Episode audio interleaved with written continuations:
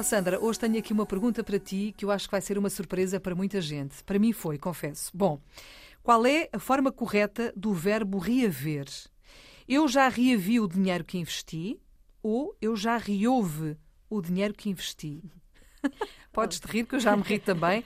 E eu acho que muita gente a esta hora vai dizer ou está a dizer: então, mas qual é a dúvida? Exato. Qual é a dúvida? Oh, oh Filomena, e será que os nossos ouvintes estão sentados porque vão ficar surpreendidos de queixo caído com a resposta correta que é eu reouve? Mas como assim? Como é que é possível? Reouve? É muito esquisito, eu confesso. É muito esquisito. Porquê é que é eu reouve? Porque o verbo reaver tem na sua base o verbo haver, ou seja, conjuga-se como o verbo haver.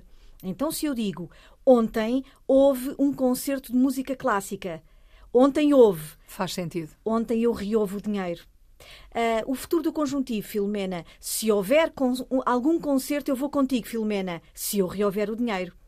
Imperfeito do conjuntivo. Se houvesse paz naqueles países, se houvesse paz, era tão bom. Se eu rehouvesse o dinheiro. Portanto, se eu houvesse, se eu rehouvesse.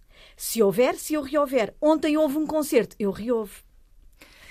Continuo a achar que é muito estranho. Faz... A língua portuguesa. Não faz... Pronto, para nós não é muito. Não usamos muito no dia a dia, e, portanto, é mas é assim que se diz, é assim que se deve dizer e, portanto, vamos continuar a dizer assim. Obrigada, Sandra. Na ponta da língua é assim todos os dias na Antena, não é esta hora. Sempre quiser também estar disponível na RTP Play.